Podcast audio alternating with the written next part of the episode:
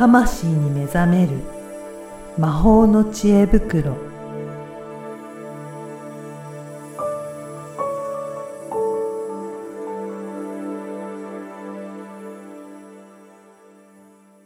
こんにちは、小ラボの岡田です。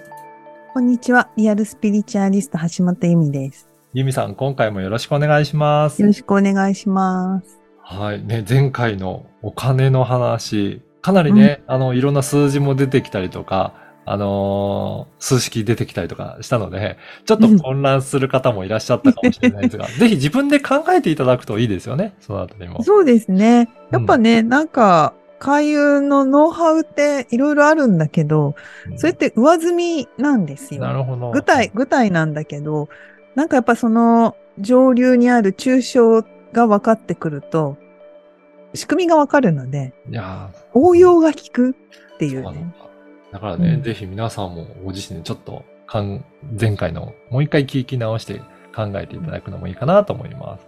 はい。はい。今回はどんなお話いただけるですかね？はい。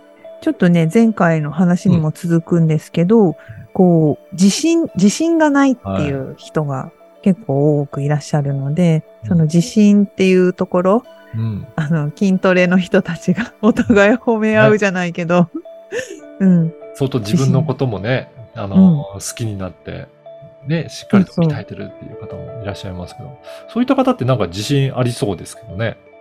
ねえ、いや、うんもうね、あの人たちの自信は羨ましいぐらいもうピカピカ光ってますよ。いや、でもなかなかね、自分に自信が持てないっていう方も多いんじゃないかなと思いますけど、今日はそういった感じのお花です、ですかね。そうです、そうです。はい。はい。で、自信っていうのは私は2種類あるってよく言っています。はい。あのー一つ目は先天的なうん。自信。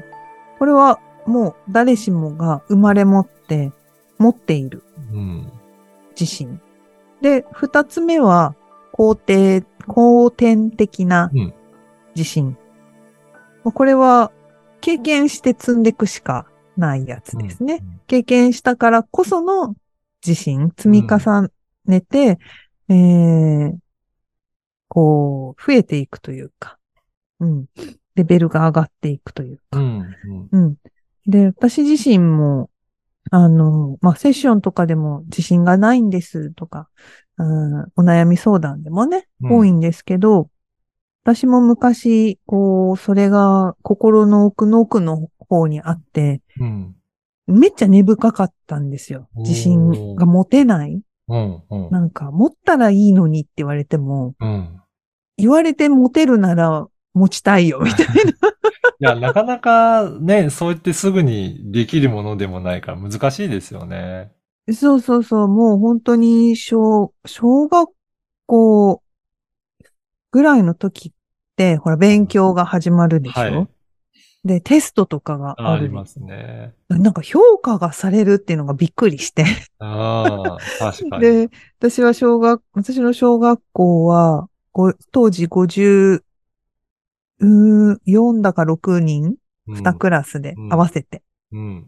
で、えーっと、56人だったら、50人が全員中学受験するんですへえ、そんなに受験するところなんですか？すごいところですね。よ。そう。だからもうずっともう、小学校4年生ぐらいからみんな塾に行ってるんですよ。おー、すごい。はで、私はその中学受験っていうの、まあ私の話しちゃうと長くなっちゃうな。うん まあまあそれでね、い。うんあのー勉強が私はできなかったうんですよ。ん、うん、でも気にしてなかったし。うん、うん。だけど気にするようになって、はい。なんか劣等感とかね、だんだん積み重なって、なんか、その塾行ってるから周りの頭の出来とのうん差が、なんかもう運命の差になってくるわけですよ。やっぱりそういうふうに比べられ、比べてしまうと、差で劣等感を持って、やっぱり自信なくなってきたりとかしますんでね。そうそうそう。なんかね、親友が受験するっていうから私も受験したいって言ったら、あんたが受験できるわけないでしょって、6年生の時に言われて、すごいショックを受けて、え、なんで？って、この成績じゃダメで、え、成績？とか言って、うん そうそう。マジか？みたいうんな。うん。まあまあ置いといて。まあな、なので、本当に自信ってなかったんですよっていうのをね、うんまずちょっとお伝えしておきたい。うん。で、あの、自信って、まあ自分を信じるって書きますけど、まあ自己信頼とも言えて、やっぱりその、できないって思い続けたり、はい言い続けるっていうのは、結局自分を信じていないっていう暗示になるので、あのー自分を縛ってしまうんですね。うんだから、で、できない自分で居続ける、居続けたいと頭で思っていないけど、うん。体の底ではそこに居続けようとする力の方が大きくなる。そうなんですね。これ、うん。本当は、あれですか、自信はやっぱり持ちたいと思ってるんですかね？それとも、そう、今の状態をとどめておこうっていう力の方が強くなってるっていうことですかね？うん。その先天的レベルでは、うんもう揺るがない自信が必ずあるんです。皆さん持ってるんですね。そう。それをですね、真綿のようにうんくるんでしまうのが、教育とかしつけとか、はい育った環境とか、まあ、生まれてから5歳までの間にその真綿がぐるぐる、うん、まあ真綿でもいいし、鎖でもいいんだけうど、ん鎖の人もいるからね。うん 真綿ならまだいいんだけど、みたいな人もいるからね。あれなんですけど、そのぐるぐるしちゃうわけなんですね。はい親から、前はバカだって言われたりとか、あーなんかそれ、それ、ゆみちゃんはできないよって言われたりとか、まあ、やっぱなんかそういうね、ことで育ってくると、できると、なんとなく思ってたのに否定されて、うんうんで、それが刷り込まれていくので、うん、なんか、だからやりたい、できるって思いたい自分っていうのはうん奥の奥で叫んでいて、でもその鎖だったり真綿みたいなやつが、いや、だって、できないって言われたじゃん、みたういな。ん。やってみたらできなかったじゃん。っうんていう体験とかもあると、余計こう萎縮する。そっちの力の方が大きいんですよね。そうですね。うん。あだから、あの、頭、頭というかね、引きで考えたら、うん、後天的レベルがね、あの、要するに経験がないから自信がありません。ーうん。当然じゃんっていう話なんです。で、経験がないなら経験積めばいいじゃん、っうん。うんていう話になるんだけど、いやでも怖い。うんうん。例えばなんか、占い師さんになろうと思う。タロット勉強しました。うんじゃあタロット勉強したから今度はアウトプットでお客さんを、に見るっていうのやったら、はい。いや、家族ならできるんですけど、うん。人にはお、ましてやお金をもらってなどできません。怖いはいえ、い私が、あわわわ、みたいな。まあまあ、あの、ね、ある、あるだと思うんですけど、まあそれでできないできない。私、私なんて。でも経験積まないと後天的な自信は育たないから、まあそこで力になるのは先天的レベルなんですよね。おーここで先天的なものも出てくるね。そう、あの、要するに、こう、エネルギーの源みたいなう。ん。ところで、うん、その石炭とか木炭みたいなもので、火でもいいんだけど、うんあるんだけど、それを活用するのが行動なんですよね。だってこう、ね、火を起こしても、ふーふーって。酸素をね、送らないと火は燃えない、消えちゃうじゃないですか。だかうん。ら自分がふーふーっていうのを送らない、うん。行動しないと、火はあっても消えちゃうんですよ。やる気はあっても消えちゃう。ね前回の話にも行動って出てきましたけど、やっぱり行動結構大切ですね。そう、行動しないと後天的レベルの経験値、積み重なった自信っていうのは絶対に得られない。ですねうん。で、それは分かってるけど、しないっていうのはもうやるっきゃない。うんやって火を起こす。火を起こす行動をしなければ火がね、火を起こす元は持っていてもはい。火が起きないっうん。うん。ていうことがまあ起きて、まあなので、あの、ちょっと話を戻すと、できない自信がないって言い続けるのは自分をできない状態に自分が縛っている、うんうんあなんか呪詛みたいなもんで、うんまずはその、それを言うことをやめるっていうのも一つ、うん。第一歩として、はい。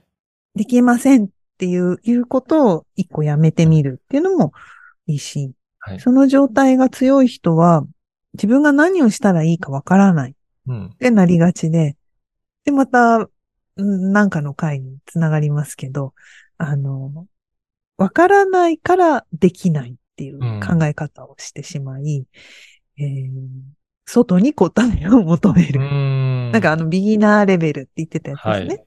うん、外に答えを求めて、わからない状態にまた戻ってうん。しまう。外には答えがないし、見つかるわけがないから、また戻ってしまう。で、でき、わかんないからできないんじゃなくて、やってないからわかんないんですよ。うーん。うん。逆なんですよね。うん。できるようになったらわかるんですよ。うん。うん。だから、そのさっきの抽象的な話だけど、自分の火を起こすっていう行動をすれば、あ、火はちゃんと起きた。あ自分の中に、そうだ、なんかわかんないけど自信、理屈じゃない自信、そういえばちっちゃい時にはあったよねって思い出したりすうるわけ。ん。うん。でちっちゃい時にはできて、大人になってできない。じゃあ何ができなくさせたんだろう。っていうふうに進めるわけです。うんなるほど。うんあの、これ、これは一見ネガティブに聞こえるかもしれないんですけど、着実に進んでるんですよ、そのプロセスが。うんあの、自分に目覚めようっていうプロセスがうん着実に始まって、で、できるところから、うん、ケアをするとか、こう、アクション、行動を、前向きな行動をするとか、何か、何をすべきかが、今度は次の段階で出てくるっていう、うんうん。そのステップが踏み始められるので、あの、まあ、まずはね、やってもらうといいかなと。うん。じゃあ、まずね、そうやって本当になんかやってみて、どっちが先かっていうところあるんですけど、まずは自分でやってみることによってそこから回転していって、だんだんできるようになって自信につながっていくっていう、そういったところはありますよね、確かに。うん。そう。だから、なんかね、人はその先天的な自信を求めて、えーまあ、セッションとかに来られて、まあ、それをお伝えしたり、あと、ヒプノのワークだとそこにつながって、そこからその火が起こしやすいように水路を作るというか、うん、うん、うん、そのね、こうやって吹いたら起きるんだよっていうのを一緒にやったりするんですけど、まあ、ちょっと話を変えると、やっぱり人ってね、何かを信じたい生き物なんですよ。うん、うん、うん。で、そして信じる生き物でもあるんですうよ。ん、信じてるとも言える。で、この、その力はある種生まれ持って持っている人の、なんていうのかな、強いパワーであり、フォースであると思うんですけど、で、それが、うーんと、どう活用するかによって全然変わってきてしまって、やっぱり何かを信じるっていうのを、これを外側に向けてしまうか、うん自分自身の内側、自分を信じるかっていうところで、これ外に向けるので分かりやすいのは宗教だと思うんですね。神様とか、はい。うーんな、何か他の存在とか。まあ、他にはね、宗教じゃないと親を信じるとか、学歴を信じるとか、収入信じるとか、なんかそういう信じる対象っていうのは変わるかと思うんですけど、つまり、まあ宗教がわかりやすいのは、何かが、こう、導いてうん、くれる期待。えそれ、それを、まあ信じたりするっていうのは、まあ自分で決めたくないとかね、えー他者の軸とも言えるし、はい。まあそういうことが悪いんじゃなくって、うん、そうなった時に問題となりやすいことっていうのがうんあって、いい悪いじゃなくて、宗教っていうのが悪いんじゃないし、そうなってしまう自分が悪いんじゃなくって、えーわかりやすく宗教で言うと、うん宗教を信じてし、えー信じ込んでしまった時に問題となりやすいことっていうのが、信じるの裏になんかすがるっていうのが出てきた時だなと私はうん。感じていて、まあ、すがるっていうのはやっぱ期待があるわけですよね。そうですね。う。うんん。なんかこう、ぶら下がるっていうかさ。なんか相手に対してなんか、そうと期待するみたいな感じですね。そう、それは壺でもいいし、石でもいいんだけど、なんかその、信じるだけならいいと思う。うんうん、このこの人が素晴らしいとか、この石が素晴らしいとか、例えば、ブッダがすごい、うん。うん。かっこいいとか、なんか、憧れたり信じたりするのは、非常に、あの、自分のね、力になるんだったら、全然いいと思うんだけれども、そこにすがるっていう、なんかその期待が生まれた時は、問題が起きやすいなとうん。思っています。まあ、なのでね、自分の中にある期待っていうのを見つけてあげると、あのー健全にいられるんじゃないかなと思っていて、あえーつまり何を期待しているのか、ーうん。自分は何を望んでいるのか、うん。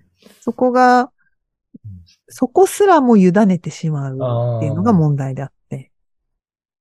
なんか、こう、いろんな自分がいるので、まあうんこれは心理学のワークとかでやるんですけど、まずね、自分を分けていくんですね。うん。うん。うん。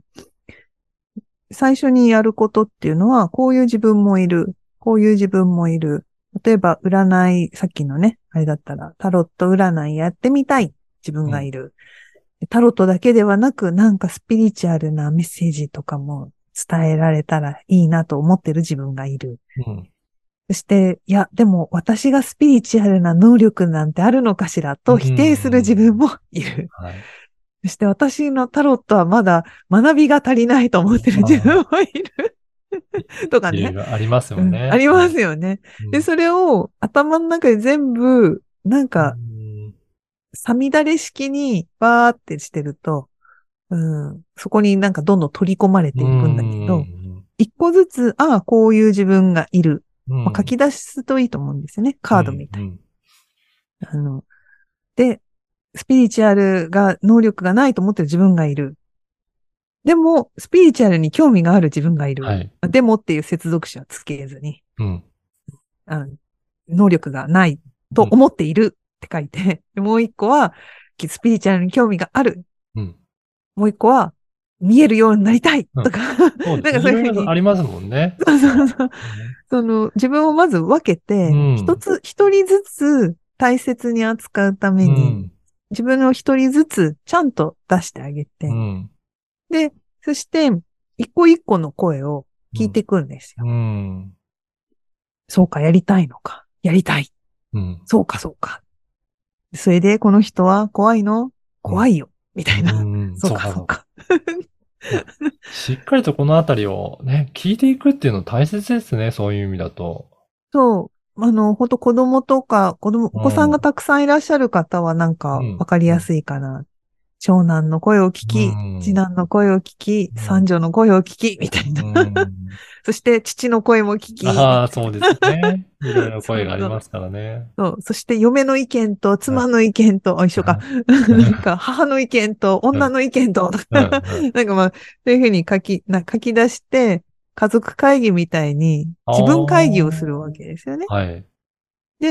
それをやってる自分っていうのは、まあ、し指導者でもあり、監督者でもあり、うんまあ、みんなが折り合いをつくように自分でやっていくわけです。うんまこれがね、あのー自己啓発とかで言われる答えは自分の中にあるとか、自分を大切にするとか、自分を愛するとか、まあ、そういうことに実はつながっていって、うん。まあ、ちょっと逆に言うと、自分を愛するって何ですか？大切にするって何ですか？って聞かれることもあって、はい。いろんなやり方、考え方があるんだけど、そのうちの自分を知る、自分を大切にするっていう一つのワークのやり方なんですよね。うん。一人ずつ自分の、これはまあ NLP で言うとパートっていう部分っていう意味で言われたりするんですけど、一個ずつ嫌な自分、やりたい自分、躊躇する自分、お金が気になる自分、うんとか書き出して、一個ずつ、まあ、声を聞いていく。うん。こういうやり方があります。うん、いや、ぜひね、そういったところもやって、ね、皆さん、うん、取り組んでいただけるといいですね。そうですね。なんかね、本当に、あの、うんブログとかで昔書いたことがあるんですけど、信じる、信じるの対義語うんって。いうのが、えー心配するなんですよね。へえ、そうなんですね。うん。で、心配っていうのは心を配るって書くわけなんですけど、これってね、エネルギーを別のところに流してるっていうことでももあるんですよ。うん。うん。なので、なんかその自分の内側にエネルギーが溜まっていて、ん外に配るんだったらいいんだけど、はい。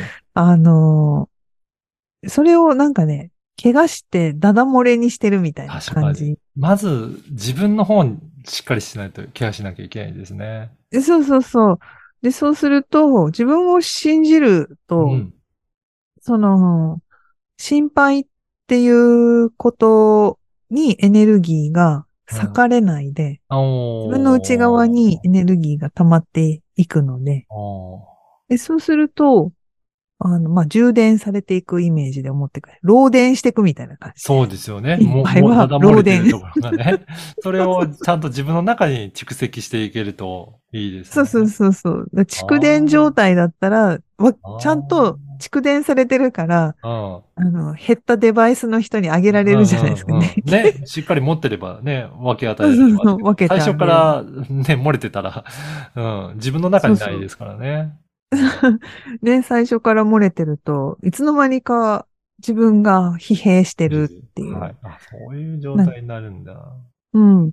なので本当に自分を、に期待を、うん、するっていう意味で、自分の期待がまず何、何で、えーまあ自分に期待をするっていうのを言うとちょっと混乱する人がいそうだから、まずは自分は何が、うん、を求めていて、何を期待していて、つまりそれは逆に言ったら何を、が欲しいのか、どういう状態であって欲しいのかとか、うん。うん。物質じゃなくって、自分がどういう状態でありたいだとわかんない人は、うんあ、どういう状態であったらいいのか、うんうん。